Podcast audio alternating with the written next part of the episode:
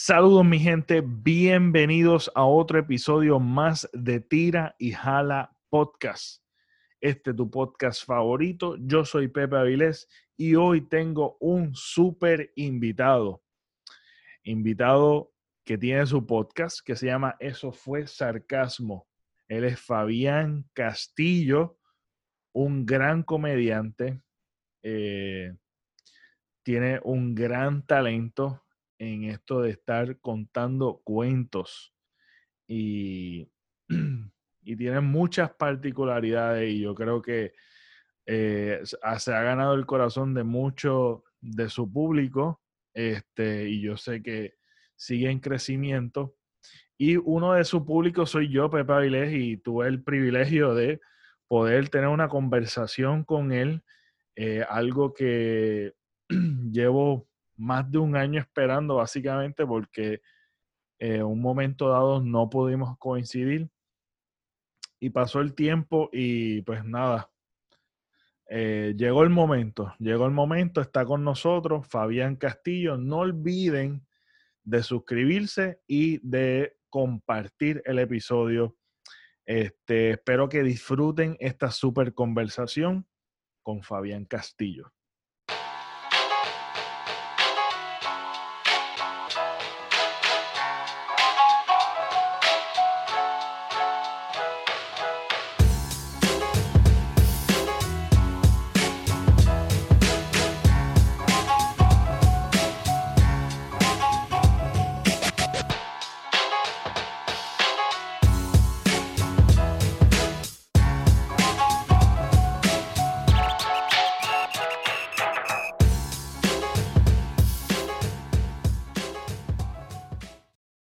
Fabián, un placer, brother. ¿Cómo estás?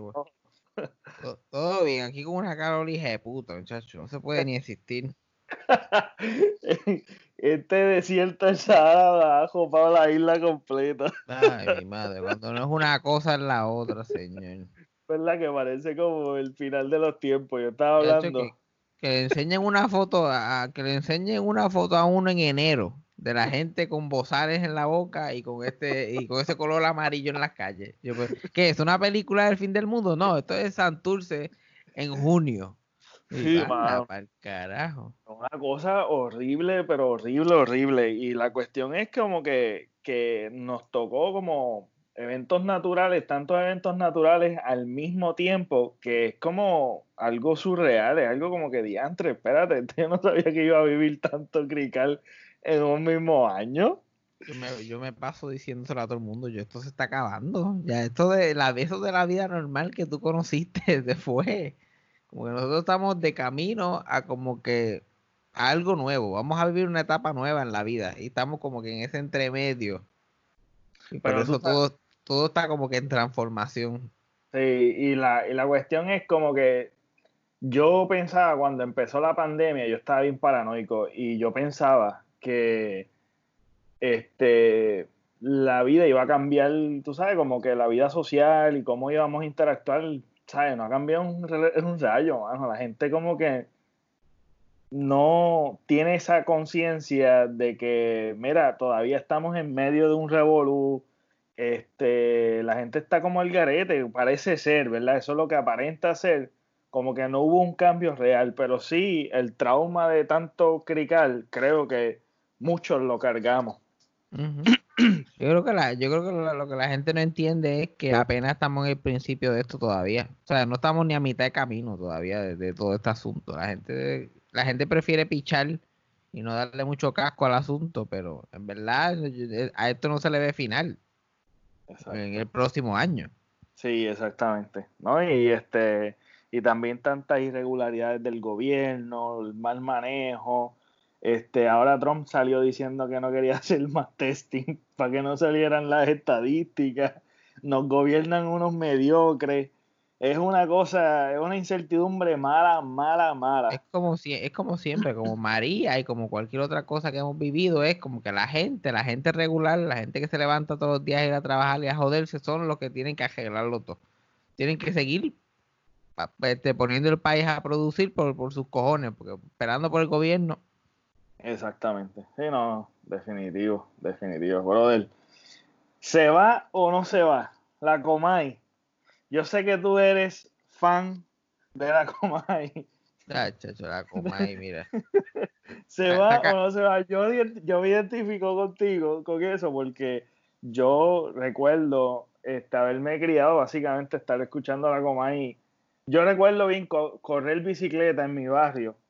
Este y escuchar casi todos los televisores tenían la Comay en el tiempo antes del, del primer boicot y ahora estamos con el segundo boicot en contra de la Comay y me encantaría saber tu opinión de tu predicción de que si se va o no se va. Yo me, yo me acuerdo de, esa, la, la Santa Rosa es un genio de un programa de comedia. Lo que pasa es que a él se le perdió que eso es un programa de comedia hace como 10 o 15 años atrás. Exacto. El, mismo poder de que tenía como que de, tanta gente que estaba a, como que alcanzando. Como que lo tostó hace tiempito ya. Sí. Y la verdad que la, misma vez que se puede decir que es una persona original y que ha, sido bien exitoso, la verdad que, ha sido uno de los peores seres humanos que ha, que ha visto la pantalla de la televisión jamás en la historia. Y la pregunta de que si él se va o no se va, fíjate, yo no sé. Yo creo que no, que no se va a ir. Y todo tiene que ver, que es lo que llevo hablando en el podcast en las últimas semanas, todo tiene que ver en cómo tú lo trabajes, lo que te está pasando. Ahora mismo, Cobo está en su segundo boicot. Está perdiendo auspiciadores por un tubicito ya, que eso le afecta. Eso, Él está herido de muerte. Sí. Pero tú no lo sabrías si tú ves el show. Tú ves el show y ese cabrón está como si nada. Sí, es verdad. Es verdad si, tú eres, una persona que no está pendiente de las noticias y no sabes nada de televisión, de cómo funciona, tú dices que el show está cogiendo normal. Exacto. Él no está justificándose, él no está con el llorico de víctima. Ay, mira lo que me hicieron. Él está, yo hago lo que me dé la gana y se acabó, yo sigo para adelante. Y el puertorriqueño tiene memoria corta. Entonces, si Mega TV este, de verdad ve valor en la coma en el programa, como que este, la coma no está, no se está comiendo el mundo para nada. los ratings de ella no son nada guau, pero en comparación con Mega TV es el programa más visto de Mega. Exacto. Entonces, si ellos quieren, qué sé yo, aguantarse, aguantar presión un poquito, y decir, vamos a esperar que esto pase, porque cuando la gente se lo olvide, los auspiciadores regresan. Que eso, que eso siempre pasa. Porque ya pasó una vez, la Comay se quedó sin auspiciadores y ahora volvió y la gente se auspició con ella como si nada. Es la cosa. sí, que están apelando, están apelando a, la memoria corta del puertorriqueño. Ajá, exacto. Y vamos, a perder chavo por cinco semanas o seis semanas y después poco a poco los auspiciadores regresan. Sí. Sí, no, yo pienso que también está utilizando esa estrategia, aunque también pienso que eh, posiblemente se va, pero puede que me equivoque otra vez porque cuando renunció Héctor Travieso, que eso fue también una sorpresa para mí, fue bien dramático y fue un viernes. Eh, yo recuerdo bien brutal cuando se fue Héctor Travieso, yo dije, ¿sabes? En la Comay se va porque la fórmula es, son ellos dos y Rocky no compone nada, pues es la realidad, o sea, es mi opinión, ¿verdad? Y este, y yo, yo a mí me dio hasta sentimiento, bro, de una mierda, cabrón. Yo no sé ni por qué, pero pues fue mi realidad. Yo soy para, ti fue el fin de una época. Tú, wow. Sí, el, e, el equipo ganador se rompe. Exactamente, era Michael Jordan y, y Pippen se rompieron. Una cosa, bien, un dúo que realmente este, así mismo como tú dices, que es como que se, el fin de algo que no necesariamente yo estaba pegado viendo la y no era como que yo era el más fan, pero como son de estos programas que de una manera u otra tú te criaste, viste los programas, viste el poder que tenían y ahora regresar es como si fuese algo vintage o algo, eh, pues nada, un, un rerun. Este, y nada, pues fíjate, cuando, se fue Héctor Travieso, que yo, que yo estoy bastante seguro que no fue decisión de él. Puede ser que él haya tenido alguna decisión, pero fue mayormente la, producción del programa. Y entró Rocky de Kid. Yo lo vi como algo que lo iba a beneficiar. Porque tú tener a Héctor Travieso ahí, aunque trabajes bien con él y lleves trabajando con él muchos años, el programa se ve mucho más viejo de lo que se puede ver. Estamos hablando de una de Cobo que tiene setenta y pico de años. Héctor Travieso tiene setenta y pico de años largos también. el, programa se ve de una forma y se ve igual que se ha visto siempre y se ve viejo. Tú pones a Rocky de Kid, que es alguien que está en los medios ahora mismo presente, tiene una edad más joven. Como que le, daba la cara a la, a la Comay un poquito y la moderniza hasta cierto punto. Porque es alguien de esta generación interactuando con la Comay. Y desde que Rocky entró en el programa, también él, involucró un poquito más el social media en el programa. Sí, empezó a producir videos y eso, y eso es lo que la ha mantenido relevante, no el programa de televisión. Lo que la mantiene relevante allí y cómo la gente se entera de que ella todavía existe es por el Facebook de, de, ese programa y por el Instagram, que están tirando los chismes completos, videos así de IGTV. Exacto. Y yo, y de hecho, eso funcionó porque yo nunca, o sea, yo nunca, yo no me considero una persona que le gustaría, ¿verdad?, seguir nunca a Rocky the Kid. Y yo comencé a seguir Rocky the Kid por eso, porque, porque siempre me da la curiosidad de ver cómo el backstage o ver cómo, cómo corre la, la producción y el show. Y él tiraba, yo recuerdo que él tiraba, cuando él comenzó, él tiraba como fotitos y videos más de cerca de la muñeca. Este, Y todas esas cosas siempre, siempre, todas las cosas, ya sean películas que me gusten y producciones así que, que yo soy fan o consumo, lo que sea, siempre este extra contenido de ver el backstage, cómo lo filman, qué cámaras utilizan o qué cosas hacen y cómo escriben, etcétera, etcétera. Son cosas que me dan mucha curiosidad. Eh, y entonces yo comencé a seguir única y exclusivamente en mi Instagram a Rocky porque él comenzó con eso. Después mm. fue que abrieron las cuentas de, la Comay y, y, concuerdo contigo que se ha, se ha, puesto fuerte porque una de las cosas es que el contenido de la Comay antes era como que pues era las redes sociales era, era básicamente la Comay en esos tiempos. Ya ahora con las redes sociales tú te enteras del chisme inmediato. Que de hecho yo discuto con, mi mamá y yo digo, mira, esto va a salir en la Comay. Esto salió aquí, lo vi en Twitter o lo vi en Instagram y pap. Y ellos o hacen un chiste o hacen una, una comedia sobre, sobre el mismo. Mira, antes, antes la coma era Facebook y era Instagram, porque era donde tú te enterabas del vacilón, de la metida de pata, de, de la pasó con fulano. Tú te lo contaban, a ti te lo contaban, diablo, esta mañana pasó tal y tal cosa, ah, hay que ver la Comae hoy porque va a salir. Y ahí, y el único sitio que lo podías ver era en la Comae. Ya no, ya la Comae es irrelevante para presentar información nueva. Yo me acuerdo, el ejemplo más de eso fue el de hace poco, el año pasado, que eh, Rubén Sánchez, que, puso el video ese, puso un voice de una mujer gritando que le mandaron. sí, sí, sí. Y eso pasó temprano en la mañana y a los cinco minutos estaba cogiendo el internet completo. Eso pasó a las 7 de la mañana, ya a las 8 o 9 de la mañana, lo había visto todo el mundo. cuando la Comay llegó a comentar eso a las 6 de la tarde, ya, ya habían pasado 100 mil cosas más. Exacto. Y esa es la rapidez que, que que las redes sociales como que nos, nos pone a vivir, porque las cosas que se van viral ya el otro día es viejo, una noticia vieja. Este, y la vida se, se, se ha vuelto como así de acelerada y los, el contenido también se ha vuelto tan acelerado que ya es cuestión de, de, más de, de, cantidad que de calidad. Y a veces se pierde la calidad y es cuestión de cantidad, de seguir soltando contenido, contenido, contenido. Una de las cosas particulares que tiene la Comay es la manera en que habla, de manera coloquial y como, como pues que tú te identificas y es como la, como la viejita brutita que empieza a hablar este, de, este, de estos chismes.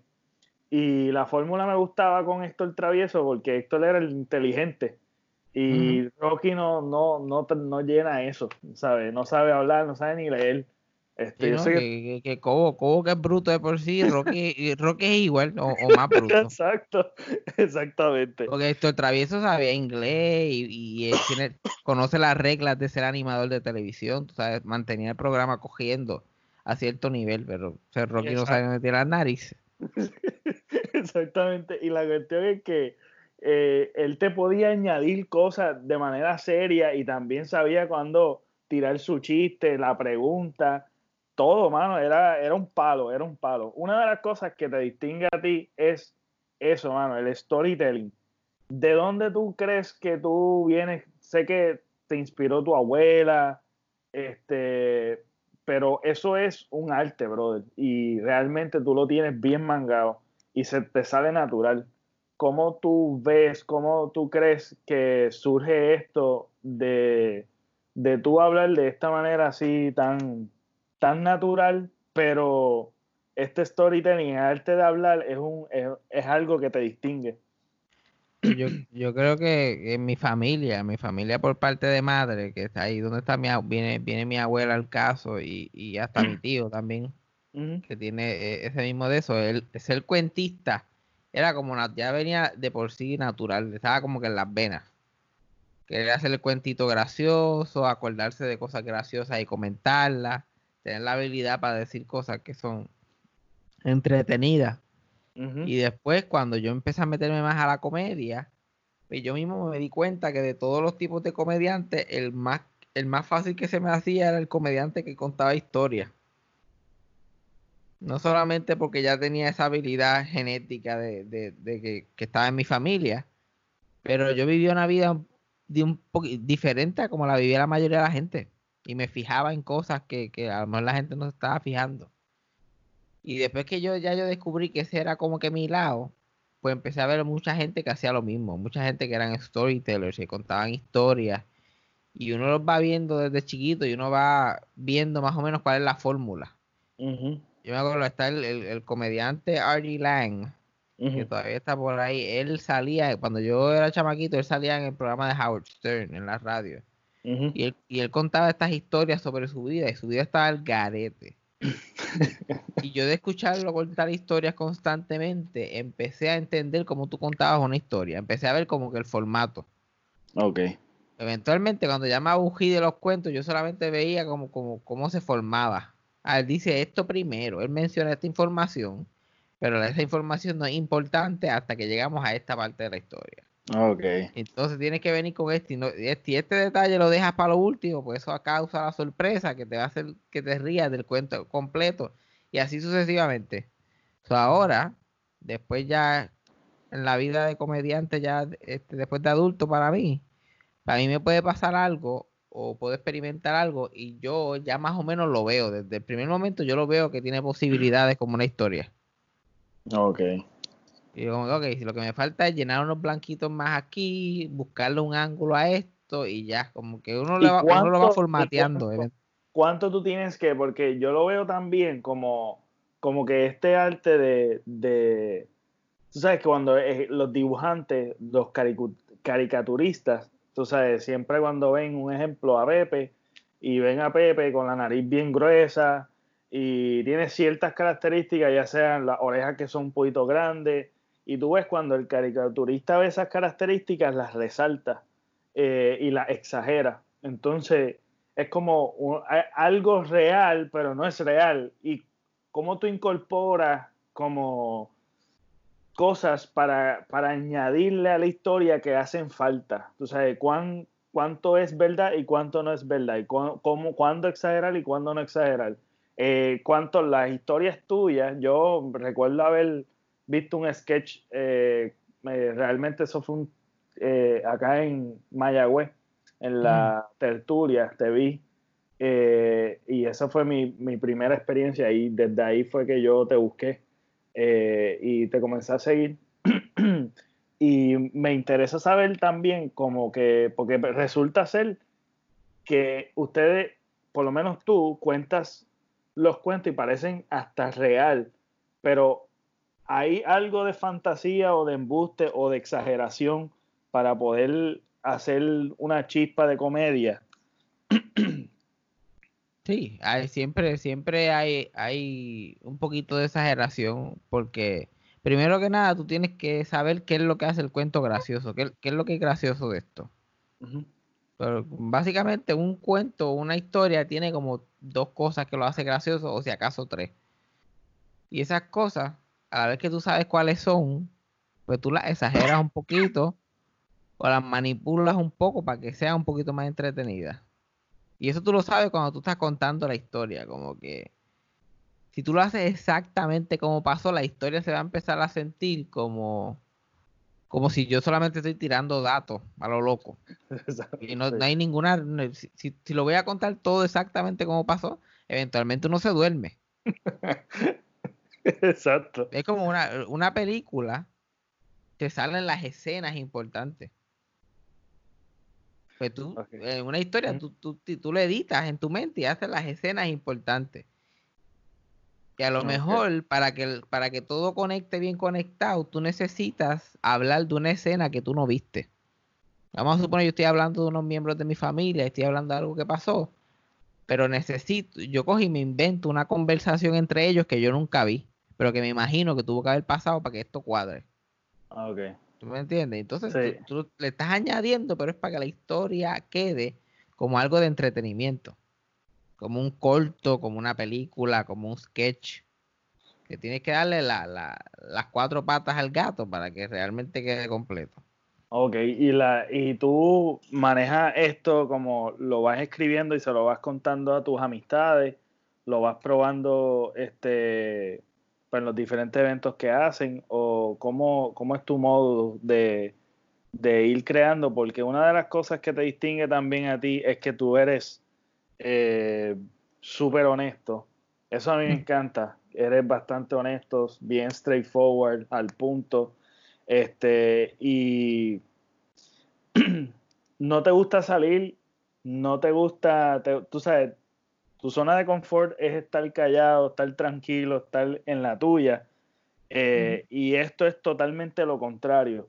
¿Cómo tú puedes tener tanto cuento si a ti no te gusta salir? ¿Tú me entiendes? Porque yo intenté hacer blogs porque me gusta filmar. Yo siempre, siempre, por accidente, yo, yo comencé a hacer videos con mis amistades. Y eso fue para el 2008, 2007 y fue por accidente y comencé a hacerlo y pues nada, yo aprendí todo lo que aprendí con videos y, todo esto de tecnología y de audiovisuales, yo lo aprendí eh, por accidente y después por cuenta propia porque me gustaba. Este, pero esto de los blogs, brother, es como que tú estás saliendo todo el tiempo. A mí no me gusta. A mí me encanta. Esto de la cuarentena es como mi vida. Ahora la gente puede entender que es mi vida básicamente hacer lo que yo tengo que hacer y estar en mi casa. ¿Me entiendes? los, blogs son una, son una esclavitud, porque tienes que estar constantemente buscando evidencia de que tú tienes una vida. no, no, ya, estamos aquí, mírame a mí haciendo esto, ah, mírame acá, uh, mírame aquí.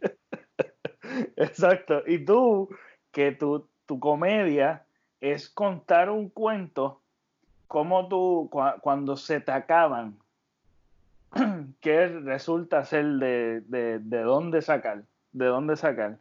Pues la, yo, la razón que yo sé tantos cuentos, tengo tantos cuentos en mi vida, es que yo hago mucho. Parte de lo que hago yo aquí todo el día, si estoy en mi casa bujío, yo soy una persona instro, como que sea, que tiene mucha introspección, que siempre está pensando sobre el pasado y analizando y llegando a conclusiones. Y yo tenía una vida tan extraña, porque se pueden buscar cosas de mi familia, de mi infancia, de lo que me pasó cuando era chiquito, de, cómo era mi, mi familia cuando yo me criaba, de por qué yo soy como soy.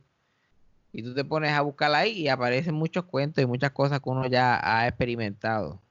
Entonces, yo no salgo, a mí no me gusta salir. No, a mí tampoco. Pero eso, pero eso también, pero eso no evita de que yo tenga que salir como quiera hacer compras, hacer diligencias, a trabajar. Tengo una profesión que, conlleva yo salir y socializar con mucha gente, porque hacer stand-up, ir al sitio y estar detrás en el camerino. aunque yo solamente salga obligado, pues como quiera siempre tengo que salir para algo. Y siempre me tengo que encontrar con alguien. Y ya, y ya uno está como uno tiene ya el stand-up y tiene el podcast y todo eso, pues ya uno, cada vez que uno sale, uno está pendiente a sacarle el jugo a cualquier bobería que pase.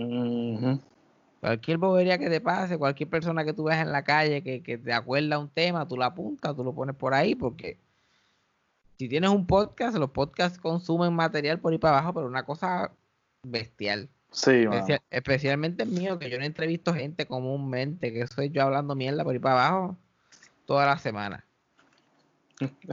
Exacto. Sí, no, y, eh, y, es admirable, mano, de verdad, que, que, tú estés hablando solo, porque yo lo intento, porque a mí se me hace complicado tener invitados, a mí me gusta que sean en presenciales. Esto con lo de la pandemia me ayudó a decir, pues mira, voy a invitarlo, voy a animarme también a invitar las cosas, personas, ¿verdad? Que sea, aunque sea a distancia, voy a tener que hacerlo, todo el mundo lo está haciendo y yo no aproveché esa oportunidad en el momento en que yo estaba haciendo este proyecto del podcast. Este, y pues nada, lo comencé a hacer, pero básicamente mi podcast al principio era de invitado, después yo hablando solo porque me frustré de, estar también detrás de la gente. Este, porque a mí no me gusta molestar, yo a la vez que tú me dices que no, pues está bien chévere, yo te respeto y ya, no hay break. ¿No entiendes? no, me gusta fue la, esa fue la razón que yo este, me tiré a hacerlo así, en el, en el, formato que yo lo hago. Porque yo no quería estar detrás de nadie, yo no quería depender en invitados, yo no quería estar pillado. Yo como que esto lo hago yo y si en algún momento hay alguien que yo quiera entrevistar y se da, pues chile. Pues lo entrevistamos, pero eso es especial, eso no es algo que yo, yo prefiero depender en mí mismo. Exacto. Y después como que entré en eso de hacerlo yo mismo, este, de hablar de diferentes temas, yo mismo y es complicado, pero después uno se va acostumbrando. Y yo no tengo a nadie, aún, a alguien que esté escuchándome, como tú también tienes, o sea, que tú tienes tus amistades y eso. Yo no tengo a nadie, yo hablo yo solo y pues me acostumbré a hablar yo solo, que básicamente en, es algo que me mantiene cuerdo este, porque yo estuve en Estados Unidos mucho tiempo y mm. este, estar fuera de mi familia o lejos de mi familia fue un momento bien difícil para mí. Este, este, y pues nada, fue por razones de estudios y eso.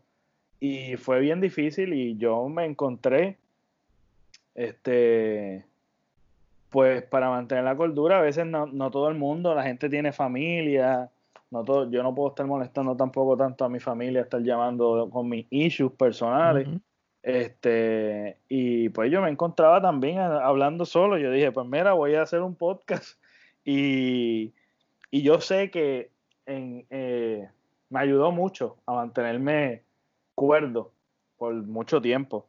Eh, y una de, de, las razones de la comedia que respeto mucho fue la comedia misma, que sana uno, mano. Tú sabes, lo que es la comedia, yo admiro tanto esta área que yo la pasaba por desapercibido, porque cuando uno no necesita de la comedia, o por lo menos no te interesa la comedia, este que siempre estuvo presente porque después es inevitable uno estar presente, ¿verdad? Con la comedia en los programas, en los shows, pero no le vi tanta importancia aún en medio de cuando yo estuve en medio de mi desierto.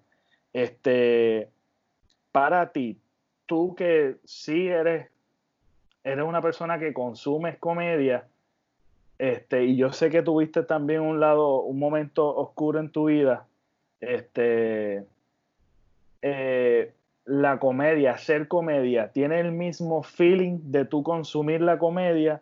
¿O cuán, cuán sanador es para ti tú hacer eh, versus consumir comedia? Pues cuando, cuando, cuando yo realmente consumía comedia, como se puede decir que consumir era cuando me estaba criando, como que la niñez y la adolescencia, ahora ya yo no consumo tanta comedia. Cuando yo estoy este, criándome y estoy chiquito y adolescente y eso, yo no, yo no, yo no estoy cómodo con la, no me siento cómodo con las demás personas, hay mucha ansiedad social, soy bien diferente, me siento diferente a los demás mi forma de esconderme siempre era la comedia o la televisión. Yo no salía afuera, yo no jugaba por ahí, yo no era muy atlético, yo estaba todo el día jugando y todo el día viendo comedia y eso eran mis amistades. Y eso era lo que me hacía sentir cómodo. Como yo veía a la gente que yo veía en televisión, me hacían sentir menos solo. yo sentía que ahí era donde estaba mi comunidad. Estas son mi gente. Y ahí fue que yo me, me, fui dando cuenta, ah, yo tengo que ser comediante, porque esas son la gente que me entiende. Y la gente que, y esa gente hacen que los demás los entiendan a ellos. Porque los comediantes explican su estilo de vida, se lo explican. Perdón. Los comediantes explican su estilo de vida al público. Y cuando el público se ríe es que entienden y aceptan cómo esa persona vive. yo decía, si yo pudiera ser comediante y explicar lo que es lo que yo estoy pensando y, y, por qué yo soy como yo soy, la gente me entendería mejor y la gente, yo pudiera tener mejores relaciones con la gente. Cuando ya yo empecé a hacer comedia y a hacer eso, pues entonces esa, esa relación como que se viró en mi mente. Ahora, para yo ser parte de la comunidad y sentir que la gente me entiende, yo tengo que hacer comedia. Ya no es verla, ahora yo tengo que hacerla. Y hacerla en tarima, hacerla en podcast. Y, estoy en la misma comunidad que estaba antes, pero ahora estoy en el otro, en el otro papel. Claro, porque uno se, uno se conecta también a la gente que escucha lo que uno dice, a la gente que le gusta lo que uno hace. Uno se va conectando con ellos y uno se siente parte de esta comunidad. Exacto. Y este, la que realmente, si se puede saber, y si no, le damos skip al, tema, que realmente te, te sacó, ¿qué, fue lo que realmente te sacó de, de, un momento difícil para ti? Que sé que estuviste hospitalizado. Yo creo que no, yo, no, no hubo nada, no hubo ninguna cura mágica a lo que yo, a lo que yo estaba pasando. Yo creo que es cogerlo un día a la vez. Lo que me salvó al principio fue saber cuando yo este, eh, empezar a aprender cuándo te estás perdiendo. Si tú pareces de depresión, pues tú puedes manejarlo y, y pareces de ansiedad, tú lo puedes manejar, pero siempre tienes que estar pendiente a cómo tú estás, si estás bien, si estás regular, si estás, cuando ya tú estás cayendo en un área que es peligrosa, tienes que, aprender a reconocer eso y saber cuándo tienes que salir a buscar ayuda profesional. Yo, en el momento que ya yo de verdad me estaba perdiendo, pues yo supe buscar ayuda profesional. Y, eso te estabiliza, porque tú vas a un hospital, el hospital te dan medicamentos, te estabilizan bastante, pero a la vez que tú sales, ahí es que el verdadero trabajo empieza. El trabajo que tienes que hacer eh, contigo mismo. porque no es culpa del mundo exterior. Normalmente no es culpa ni de uno. Es tu, tu, tu, tu, disposición genética, lo que te tocó genéticamente, tu crianza, cómo interpretaste las cosas que te pasaron en la vida. A la vez que tú te estabilizas y estás en una posición de que, ok, yo tengo una condición, yo tengo que, que tomar control de esta, de esta condición. Ahí que empieza el trabajo. Yo estuve años yendo al psicólogo que yo salía destruido y sentía que no me estaba haciendo nada. Yo decía, pero ¿para qué yo vengo para acá si lo que yo me hago que me siento peor? Sí. Pero, algo me decía como que sigue, sigue, sigue aquí, sigue haciendo el trabajo, olvídate, ¿qué más vas a hacer? Porque ya has sabido lo que es sentirte lo peor. Y un día, que abrí los ojos, desperté y estaba interactuando y cuando lo analicé yo dije, diablo, tú, estás interactuando diferente. Tú no eres la misma persona que eras hace un año atrás o hace dos años atrás y no interpretan la información de la misma forma. Algo, algo, que yo digo mucho a la gente que me conoce ya de hace mucho tiempo es que a mí no me gusta quién yo era hace 3, 4 años atrás. El yo de la universidad, yo no sé quién es esta persona hasta cierto punto. Yo estoy, like, ¿qué carajo le pasaba a ese tipo? ¿Y por qué hacía las cosas que hacía? Exacto, sí, sí. No, y este, y eso es parte del proceso también, tú sabes, de sanación o de siempre uno sufre, pero ese sufrimiento termina siendo una, una experiencia y, algo que te fortalece y, tú puedes crecer. O sea, nosotros básicamente estamos hechos de experiencia y de vivencia y de las más fuertes fue en, nuestra niñez. Y cuán, cuánto, cuánto a ti este, te ha fortalecido tu ideología política, si quieres hablar de ella, este, que sé que también tienen, tienes unos fuertes en, la, en la familia que son PNP este, y tienen esta mentalidad de antes que, que son fanáticos de un partido y son y ya. Este, la gente, mayormente, mientras se va poniendo mayor, y ni, ni tan mayor, mientras van eso, como que hay cierto nivel de conformismo. Y la gente empieza a ver la vida como que bien simple, es, blanco o negro. Ya no, ya no hay gris, es más que blanco o negro. Eso es algo que pasa normal en la gente. Y también, pues, mi familia tradicionalmente siempre ha sido PNP.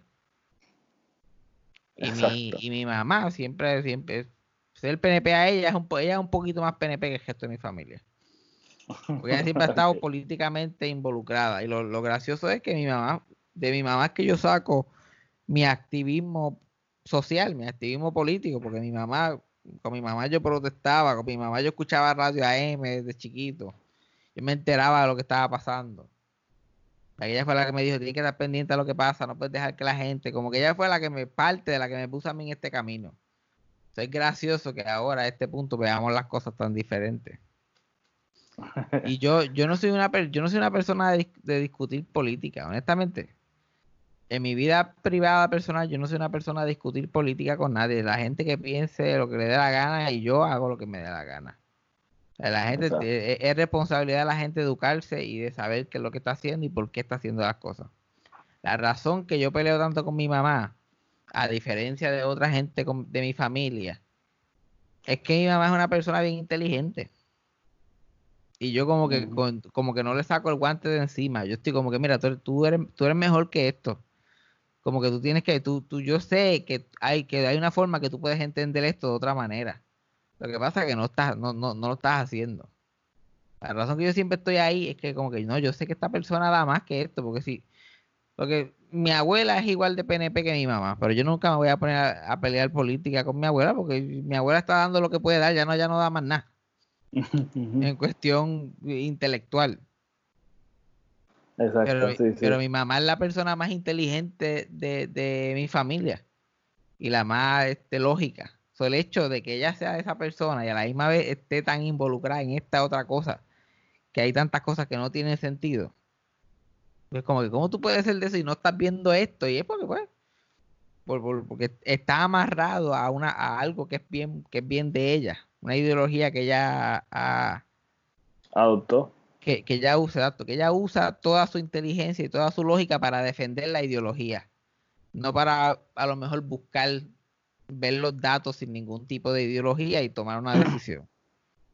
A lo mejor esa misma inteligencia que tiene ella la heredaste tú y por eso es que llegas a los racionamientos que tú, que tú, que tú tienes. Porque yo siempre digo que, que el fanatismo en cualquier área es malo y tóxico, porque realmente siempre, siempre es saludable estar en desacuerdo con cosas y, y tal vez ir más allá y pensar, tú sabes, tener tu criterio propio. Este... Mi gran mensaje siempre es no te amarres a ideología y después estés dedicado a buscar cosas que lo defiendan. Tú amárrate a los datos, a la información que se te para de frente y ahí tú dices, ok, pues en este caso esto es lo que está pasando y esto es lo que tiene razón. Solamente por los datos. Yo no estoy en contra de cambiar de opinión porque la, ninguna opinión que yo tenga está basada en nada más que no sea información y empatía hacia otras personas, viendo qué está, le está pasando a las personas por ahí. No está basado en más nada. Eso puede cambiar constantemente con la información que sea que me, que, me llegue a mí.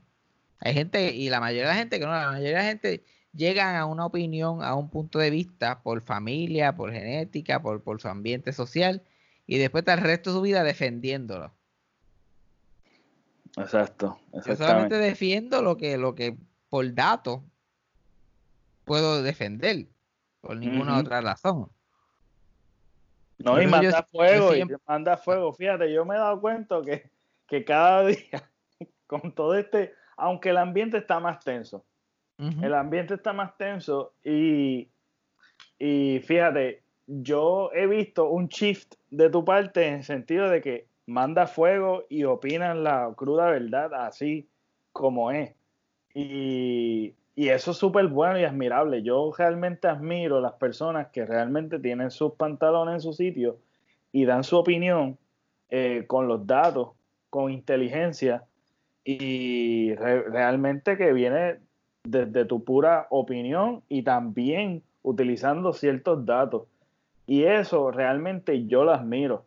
Yo hablo de la política porque realmente yo siento que todos en Puerto Rico tenemos como deporte nacional la política. Influye mucho en uno y en la opinión. Y, la, y la comedia juega un rol bien, bien grande en cuestión de, también utilizar, este, además de que nos dan un alivio eh, eh, con el entretenimiento, pero siempre están sus temas políticos dentro de la comedia.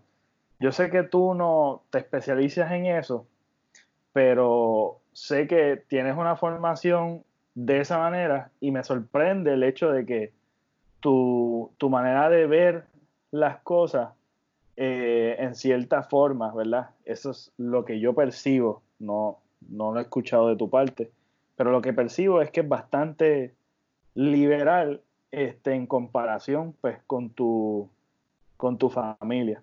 O sea, en comparación con tu familia. Este, eh, hablando de todos estos temas controversiales, etcétera, etcétera, este, una de las cosas, yo estaba viendo un, un homenaje básicamente a lo que estaban haciendo a Dave Chappelle y me gusta lo que él cita, que el lugar seguro y un santuario y el único lugar seguro y libre que hay es en hacer el stand-up o la comedia en general. Mm. Eh, ¿Cómo se ha dañado esto en estos últimos 10 años este, con tanta controversia con la comedia, este, de que ya ahora se sienten los comediantes como restringidos a poder, ¿verdad?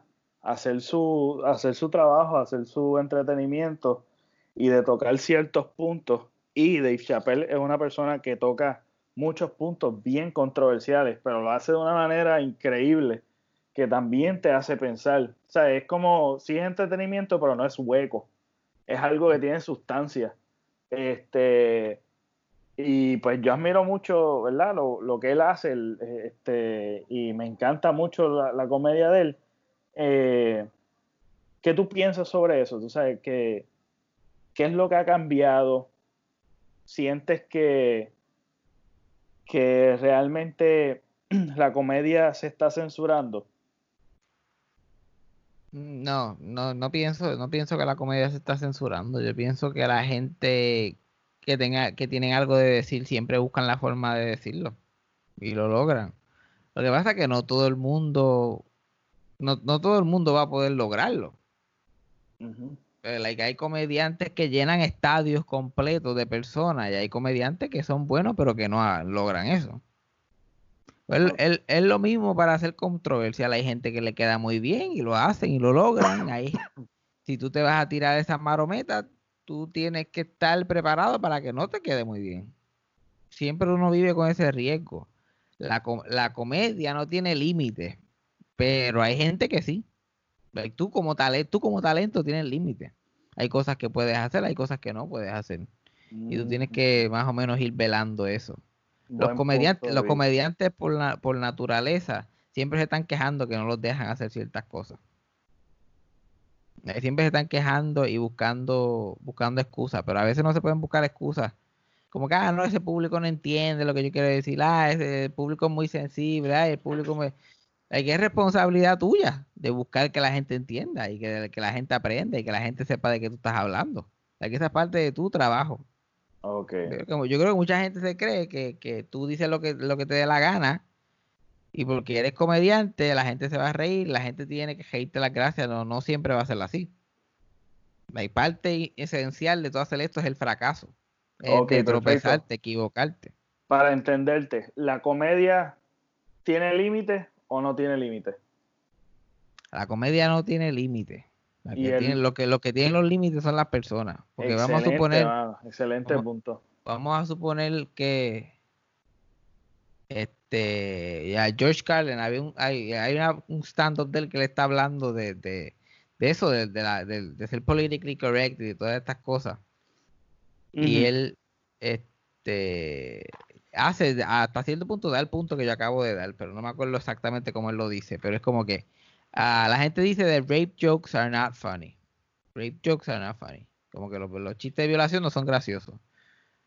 Y, él, y, y, George Carlin piensa que no, porque él tiene un chiste de violación que es bien gracioso. Y dice, imagínate a, Porky Pig violando a Elmer Food. Y la gente empieza a reírse bien, bien cabrón. Y es como que, ah, tú pensabas que no había un chiste de violación que diera gracia, pero te acabo de hacer uno. la comedia no tiene límite. Lo que pasa es que tú tienes que aparecer con algo nuevo. Tú tienes que buscarlo. Exacto. Hay, hay, comediantes que se van a quedar en un nivel y hay otros que van a pasarlo. Todo depende del talento del comediante para poder presentar estas cosas controversiales o hacer estas cosas graciosas.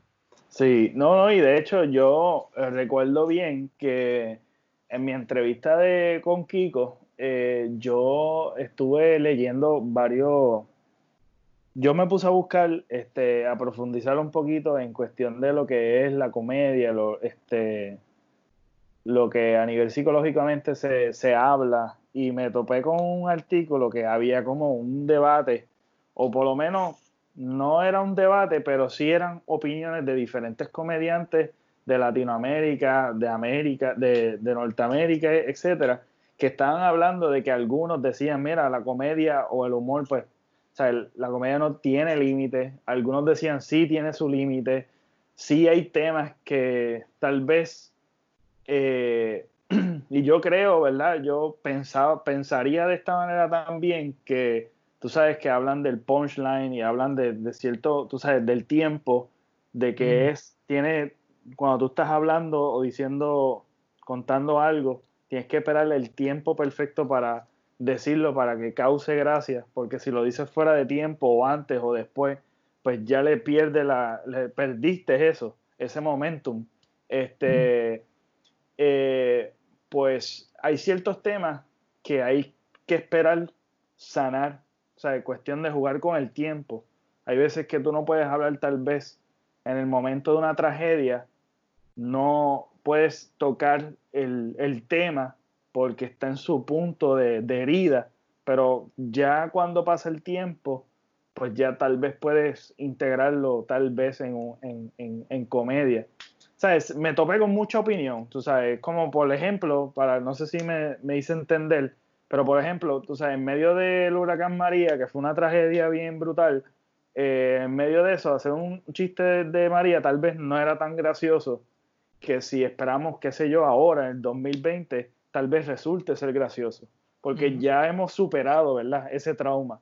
Eh, a eso me referí. Y, todo depende de quién está contando el chiste, porque si alguien está haciendo un chiste de María. Es bien importante. y, no lo pasó, esa persona no pasó el huracán María. Está hablando de lo que pasó acá, pero él no estaba aquí. que eso la gente lo va a tomar bien diferente que alguien que estuvo aquí, que lo pasó, que todavía vive aquí, que tuvo que joder contando su historia. que esos son. Eh, viniendo de personas diferentes, la misma historia puede ser recibida de diferentes formas. Por eso es que dicen eso de, ah, no, porque es que el humor negro es para bregar con estas cosas controversiales o con estas cosas que no son tan, tan placentera. Y tú, ajá, si, si tú pasaste por esa experiencia, pues chilling. Si tú simplemente estás hablando de otra gente, la gente no, eso no, no funciona así. Yo, yo, yo, hago un podcast de estar hospitalizado y de depresión y qué sé yo qué más, y es un tema fuerte. Y alguien puede ser que quede ofendido, alguien que ha pasado por esa experiencia. Pero no puede decir mucho, porque yo estoy hablando de mi propia experiencia, de algo que me pasó. Exactamente. No, es lo mismo una mujer comediante que es víctima de abuso sexual hacer un chiste sobre eso o, comentarlo de alguna forma que alguien que no lo toma en serio, que nunca ha pasado por esa experiencia, disparando de la baqueta. Es la cosa. Eso es bien cierto, brother. Eso es bien cierto. Y yo creo que esos detalles creo que se nos van de la mano a la hora de debatir o de, de tocar un punto controversial en cuestión de defender, porque resulta ser que, que ahora, ahora es como que la tarjeta o la licencia que tiene es como que ah, yo soy comedia o soy comediante, por eso yo puedo hablar de todos los temas. Este, y resulta ser, ¿verdad? Creo que coincido con tu punto de que sí, la comedia no tiene límite, pero el talento sí. Este, eso está genial, bro. De verdad eso, eh, eso es como decir, como que, ay, no hay, no hay forma científica para explicar tal cosa cualquier, cualquier cosa. Y tú como, bueno, no hay una todavía porque no ha nacido, el, no ha llegado el que, que lo va a hacer. Si llega alguien y llega con el cerebro de que coge algo y lo, lo, lo, parte por medio, un concepto nuevo, y dice, no, esto pasó así. entonces no era, la ciencia que te le daba el límite, es la gente, era hasta ahí, hasta ahí donde había llegado la gente. Exacto. Siempre viene alguien a cruzar esa línea. Y, este, tiene que ser la persona apropiada para eso. Es la cosa. Coincido mucho. Este, y te pregunto, ¿estás escribiendo? ¿Has considerado hacer un especial tuyo? ¿Escribes? ¿Estás escribiendo? ¿Qué, cuál, es, qué tú, ¿Cuál es tu próxima meta a corto plazo que tú tengas a, tú para tu comedia? Pues yo quiero seguir haciendo el podcast, a mí me gusta mucho hacer el podcast y a la gente le gusta también. Quisiera monetizarlo un poquito más para poder hacerlo sin preocupaciones, tú sabes, concentrarme en el podcast y no tener que estar pendiente a, otras cosas. Eh, tenía planes de hacer un especial, ya yo tengo la idea de lo que quiero hacer y, lo, y cómo lo quiero hacer, pero esta pandemia obviamente ha atrasado todo eso. Ahora mismo el teatro no va a abrir en buen tiempo. Cuando abra no va a ser lo mismo. No sé si yo quiero hacer un especial o intentarlo en medio de, esta crisis tan sin precedentes. No sabemos cómo se va a ver un público de teatro. si el teatro regresa en el 2021, como quiera, no sabemos cómo eso se va a ver y cómo se va a sentir de que ese show de Dave Chappelle que salió hace poco grabado, la gente con mascarilla puesta viendo el show de comedia, es un ambiente bien raro para hacer comedia. Sí. Por eso yo he preferido no hacer nada de eso. La gente ha dicho, vamos a hacer stand-up en Zoom, vamos a hacer stand-up aquí. Yo como que nada de eso va a funcionar. No. Nada de eso va a tener el mismo efecto. Es mejor a veces uno aguantarse, aunque lo extrañe y esté loco por hacerlo. A veces es mejor uno aguantarse y esperar una oportunidad de verdad que sea buena para Vale, pero yo no escribo mucho. No. Como que yo, yo escribo palabras clave para acordarme de las cosas que pienso y eso, pero yo no soy una persona de escribir muy formateado. Yo sé lo que yo quiero hablar para el especial y los temas que quiero tocar y cómo lo quiero formatear y eso. Pero no tengo nada escrito así. Eso requeriría más práctica que nada. las, cosas, las cosas que yo escribo de stand-up se van cuadrando con repetición ahí la open mic, cuentas una historia, funcionó, que la, la cuentas otra vez, le mejora esto, le mejora esto, le mejora lo otro. Okay. Por eso que para stand-up hay cosas que me pasan y hay experiencias y hay ideas que yo pienso, oh, esto, esto es fuerte, esto es lo suficientemente fuerte para hacer stand-up. Entonces yo lo cuento la primera vez y queda como quedaría para el podcast, si acaso un poquito más, mejor porque es una idea más fuerte. Pero después tú lo repito una vez y queda un poquito mejor, y queda un poquito mejor, y queda un poquito mejor, hasta que ya tú lo tienes cuadrado, cuadrado. Las, las cosas que ya yo uso para el podcast son cosas que yo pienso que son entretenidas o son graciosas, pero no están al nivel de stand-up. Que si yo lo cuento en un stand-up, la gente se aguje. Pero, pero, como estamos en un podcast, que es algo que la gente pone mientras guía o mientras está trabajando, qué sé yo, pues hay un poquito más de paciencia. No tienes que estar meándote de la risa, like la hora completa. Exacto, ¿no? Y, este, cuando tú ves, cuando tú escribes, o sea, cuando tú escribes para el podcast, escribes más o menos lo mismo, escribes como bullet points, como... Bullet points, exacto. Ok, ok, perfecto. Y entonces haces tu research, este, si acaso para afinar algunas cosas, y entonces te vas full ahí con... ¿No hay mucho editaje o si sí hay mucho editaje? Hay muchísimo, muchísima edición en el podcast. De verdad. Es, parte de lo que yo pienso que hace la diferencia. Porque, bueno, yo, yo puedo hacer un podcast de una hora y diez minutos. Casi siempre, fíjate, casi siempre yo grabo una hora y quince. Ahora, en estos últimos meses, yo estoy grabando una hora y quince casi todos los episodios. Hablo y termina ahí. Pero después, tú estás pendiente a lo que funcionó, no funcionó. Hay historias que, no tienen ningún punto. Después que uno empieza a hablar de ella, no se da cuenta como que ah, esta historia como que no, fue a ningún lado. Okay. importante aquí, eso se corta. Hay otras historias que, que, se aprietan un poquito más en cómo las cuento. Una historia de 8 minutos la bajo a 6 minutos y ahí tiene un efecto mejor. Oh. se siente más graciosa. Ok. A veces pasan cosas como cosas técnicas, a veces parte del audio se jode, eso yo corto eso. A veces yo estoy ahora grabando como que a distancia con estos programas de ahora y tú estás mierdas. Y a veces, pues, Cassandra, que es la que está haciendo el podcast conmigo ahora, habla por encima de mí o yo hablo por encima de ella, pues eso también se elimina en el track. Ok. Hay muchas cosas que uno le va arreglando después que uno lo graba. Y uno trata pues, de que sea lo más entretenido y lo más. Solamente lo bueno. Ok. para, algo aburrido, ¿para qué te lo voy a poner? Exacto, ¿no? Y la cuestión es que eso sería entonces ahí me contestaste la otra pregunta que te iba a hacer, que era, que yo sé que te lo han solicitado mucho, de hacerlo por video. Con tanto editaje es difícil hacerlo en video. video. Y, la calidad del podcast no sería la misma. Ajá, exacto. Es, es complicado porque yo dije, contra monetizarlo, porque te beneficiaría un montón, mano, monetizarlo en video porque hay una gran población que le encanta eso de estar viendo los videos y verte a ti, las reacciones tuyas, etcétera, etcétera. Eso sería súper súper nítido. Y, es, gracioso porque la, la versión más graciosa de este podcast es en audio. No solamente por la edición, sino por lo que la gente se hace, el, cuento que la gente se hace en la mente. Exactamente. todo el mundo se hace el cuento en la mente que ellos quieren, la que hecho por ellos.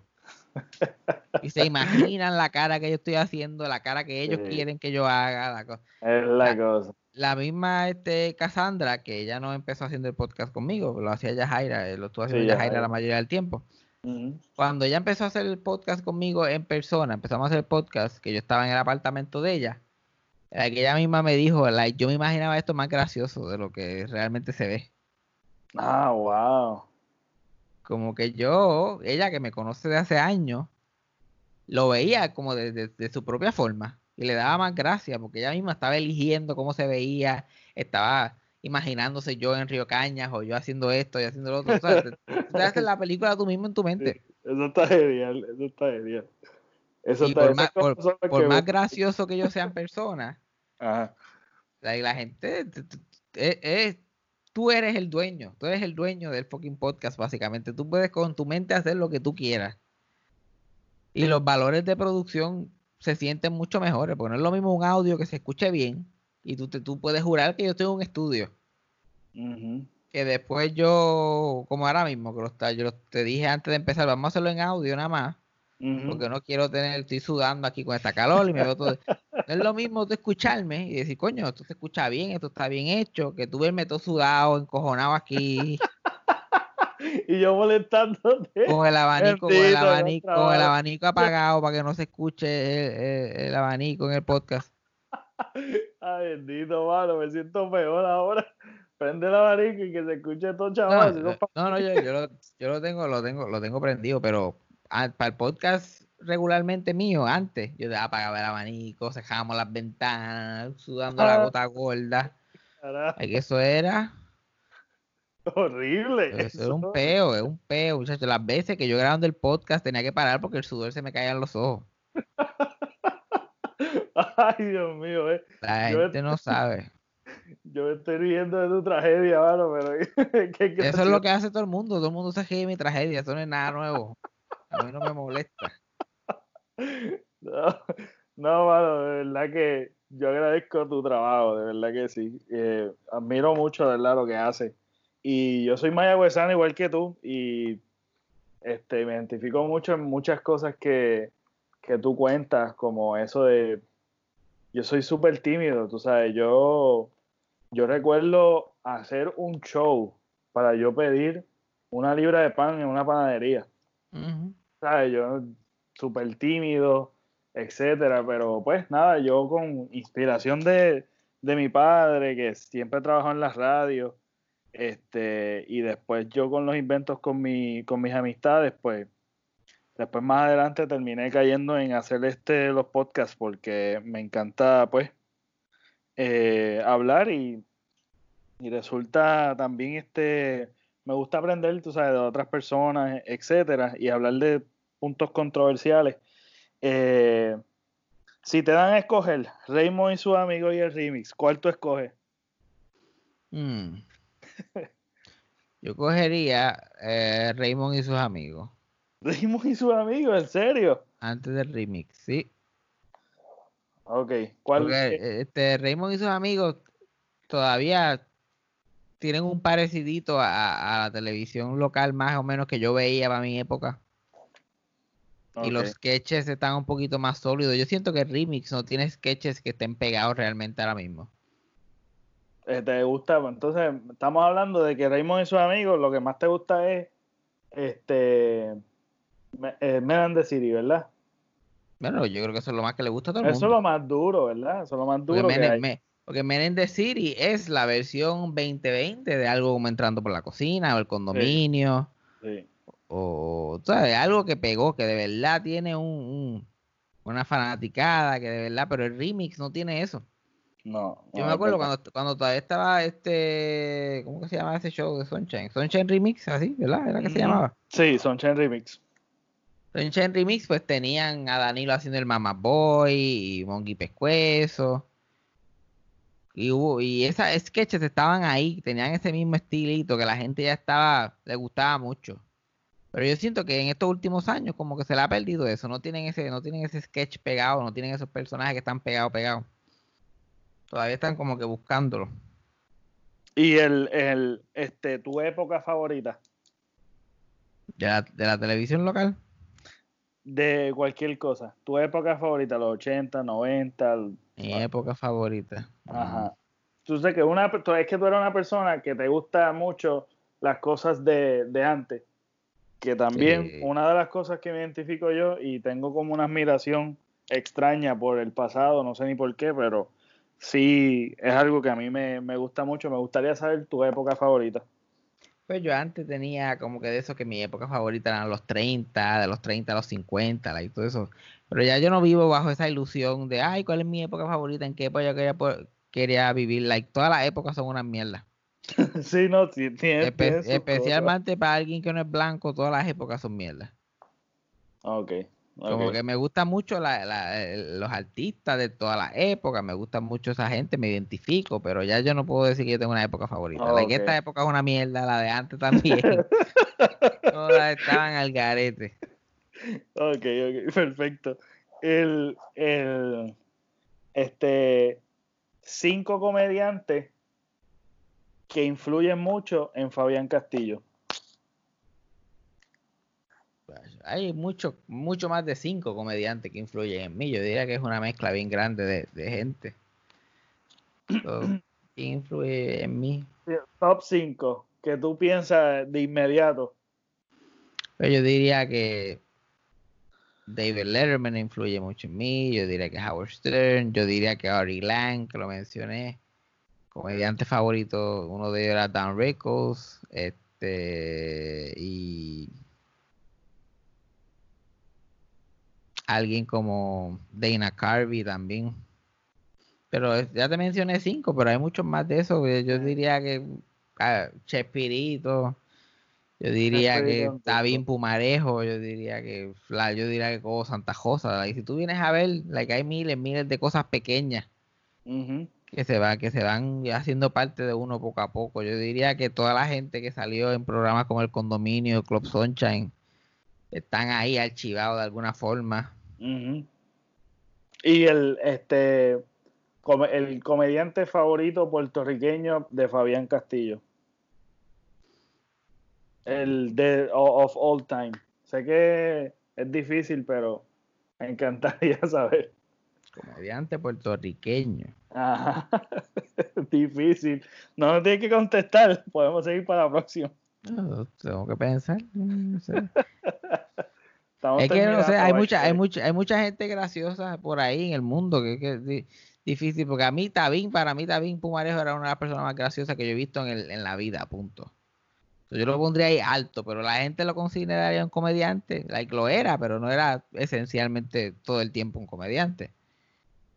Era un entertainer. Agreló también era una persona bien graciosa, pero Yo diría que el mejor comediante que ha tenido Puerto Rico en cuestión de televisión es Raymond Arieta. Pero él no es necesariamente mi favorito.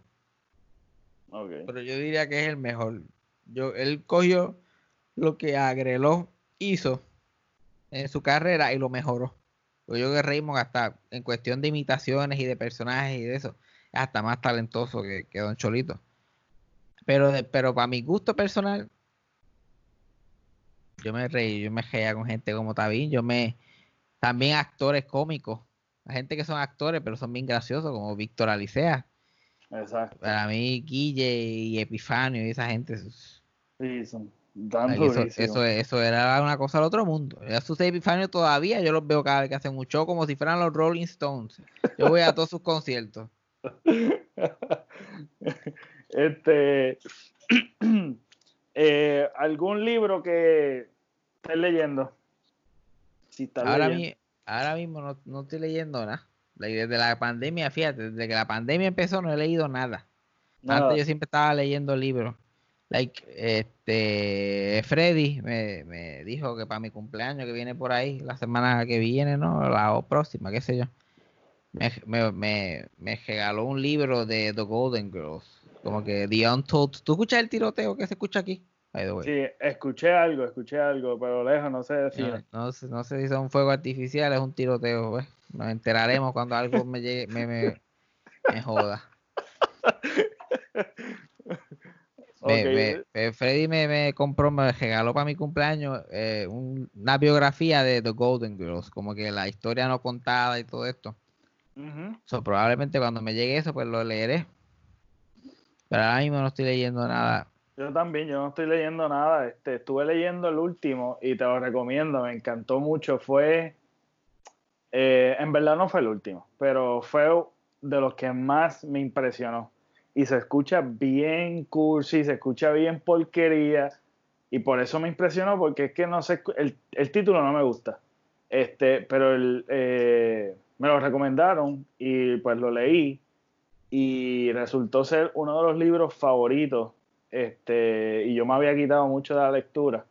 Se llama Libera tu magia de... Ya, antes soy el peor. Libera tu magia.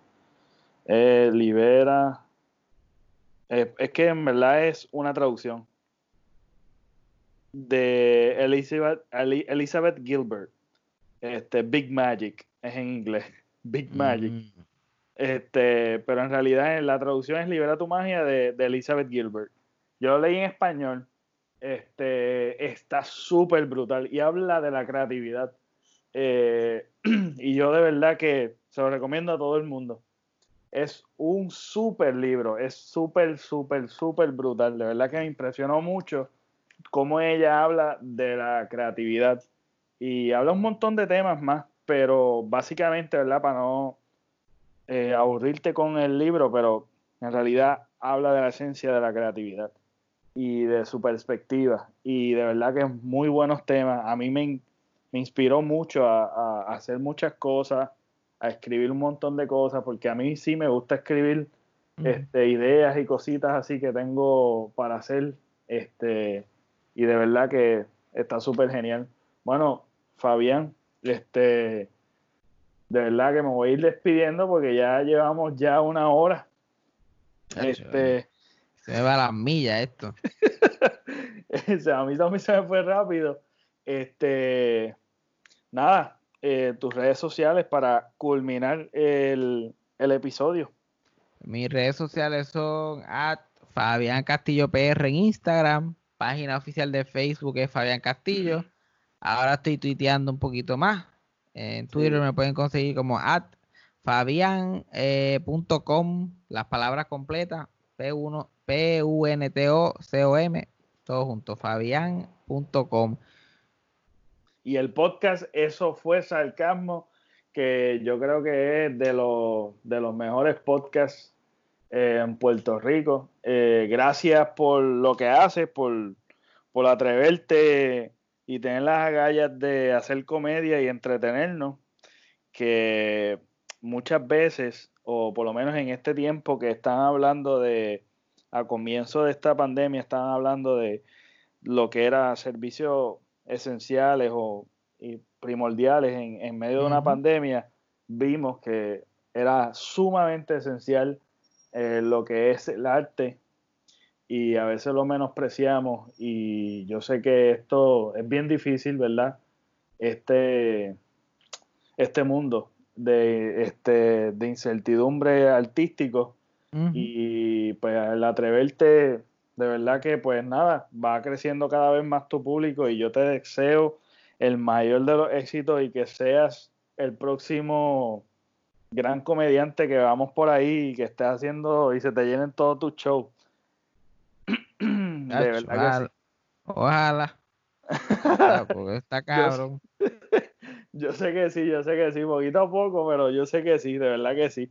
El potencial está ahí, brother. De verdad que te felicito, brother, te felicito un montón. Y gracias por la oportunidad. Gracias, gracias por invitarme y, suerte con el podcast que estoy, te, creo que no, no, no, sé si estoy suscrito a tu canal de YouTube, pero sé que te estoy siguiendo en redes y estoy, estoy escuchando un par de podcasts de lo que estás haciendo.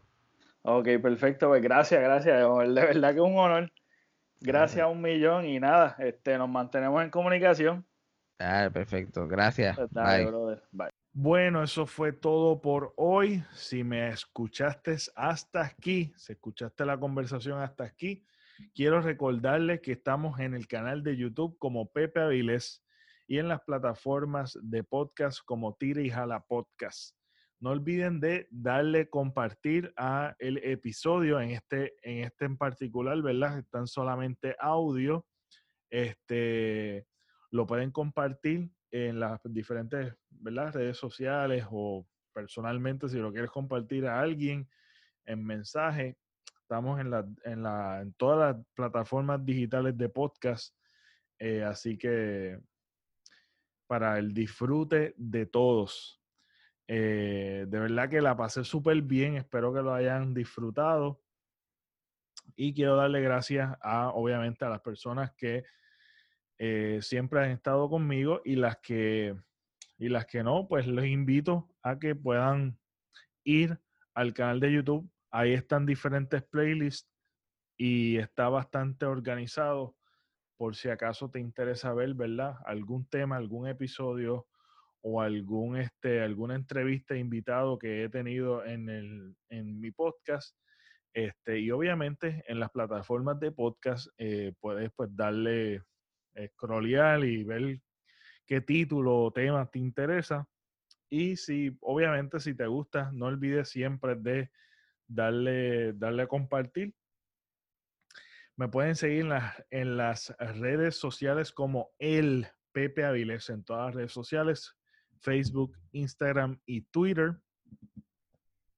Yo creo que ya no son todas las redes sociales, ¿verdad? Ya hay montones de redes sociales, pero estoy en Instagram, Facebook y Twitter como el Pepe Avilés. Si no olviden, eh, si no han escuchado, ¿verdad? De casualidad, no han escuchado a Fabián Castillo, uno de los grandes podcasts, eso fue Sarcasmo, no olviden de seguirlo. Eh, un muchacho súper talentoso y con un gran futuro. Este, nada, eso fue todo por hoy. Nos vemos. Hasta la próxima.